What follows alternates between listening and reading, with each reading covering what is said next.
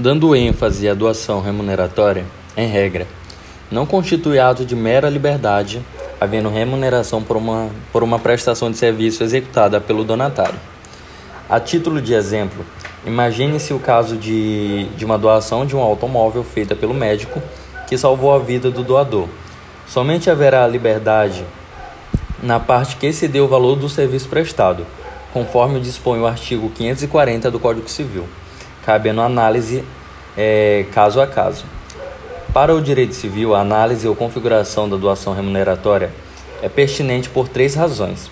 A primeira razão cabe a alegação do vício redibitório quando ao bem doado, esse que se trata de uma forma de doação onerosa. A segunda razão é que não se revogam por ingratidão as doações puramente remuneratórias. E a terceira razão é que as doações remuneratórias de serviços feitos aos ascendentes não estão sujeitas à colação.